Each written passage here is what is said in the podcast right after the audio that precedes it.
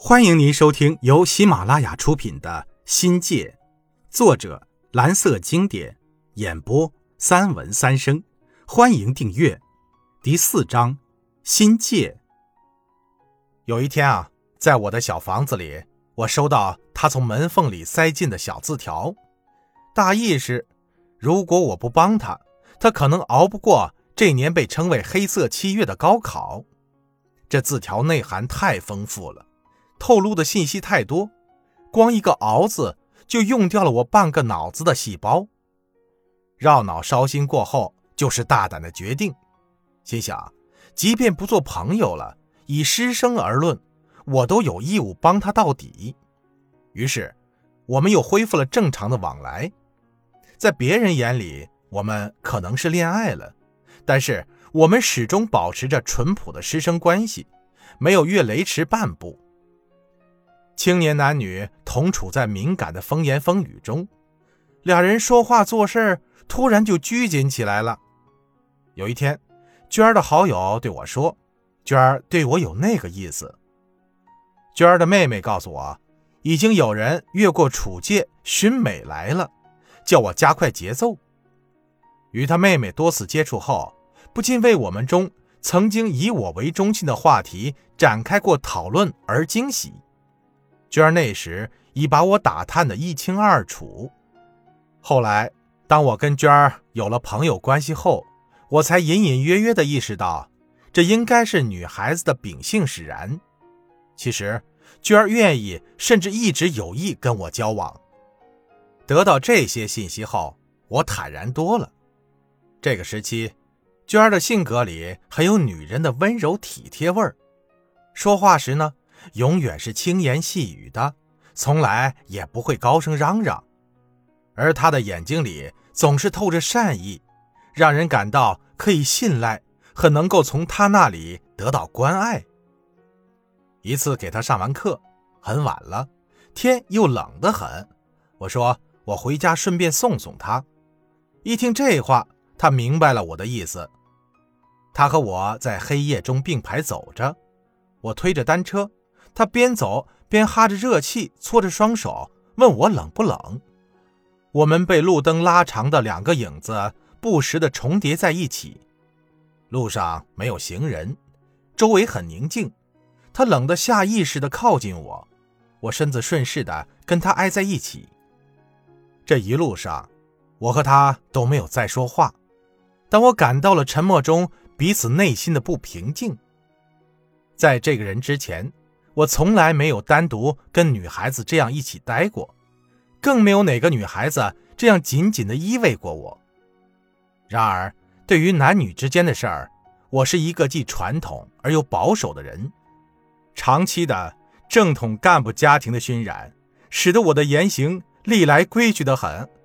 尽管我有少年冲动的本能，那时候心也砰砰的直跳，但我完全能够把握自己的行为。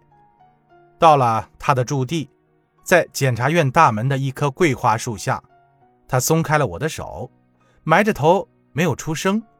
我说了一句：“我走了。”他仰起头，凝眸注视着我，那眼神中写着期盼和疑惑。我竟然不敢面对他的目光。我轻轻地吁了口气，抬起头，看看寂静的夜空，转过脸来对他说。好了，我回去了。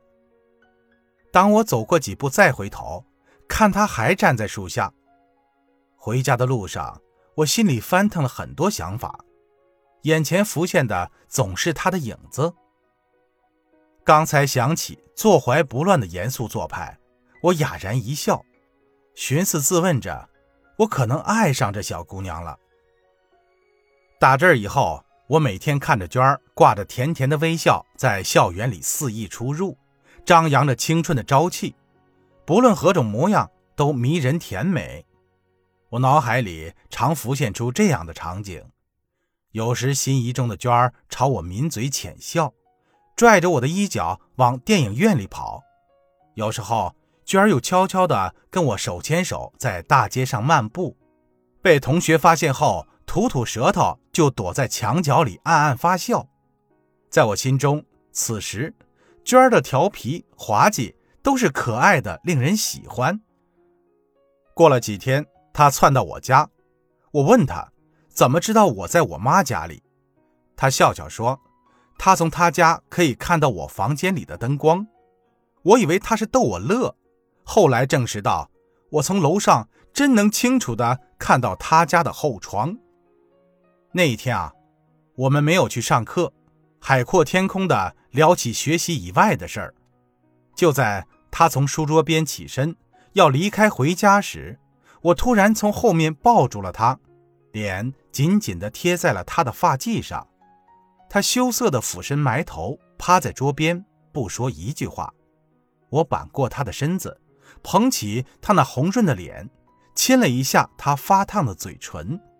夫人直到现在还打趣地评价我的初吻：“那哪叫吻呢？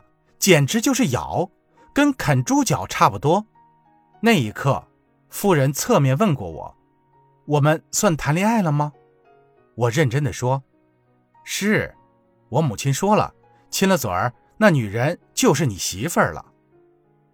人生二十四年，第一次透过厚厚的毛衣感受到女人的体温。夫人羞怯地闭着眼，出于女性的本能反应，呼吸急促，颤动着身子，等待着可能要发生的事情。但我这个小白脸还算老实，只能是点到为止。这以后啊，我们的感情发生了实质性的变化，在随后的几个月里。我们已经火热的天天见面。一天，他提出来要我上他家里去。